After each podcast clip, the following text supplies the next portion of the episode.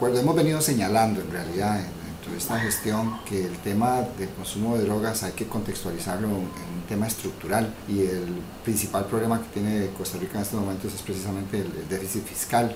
Este, vemos con buenos ojos el hecho de que el diputado Villalta esté planteando esta, esta propuesta de, aumento en impuesto que implicaría 10 mil millones de, colones. Eh, está comprobado que en cuanto más asequible sea, o cuanto, sí, cuanto más asequible sea el alcohol, este, más se consume. Entonces, evidentemente, si elevamos los costos, precisamente esto va a impactar en el nivel de consumo.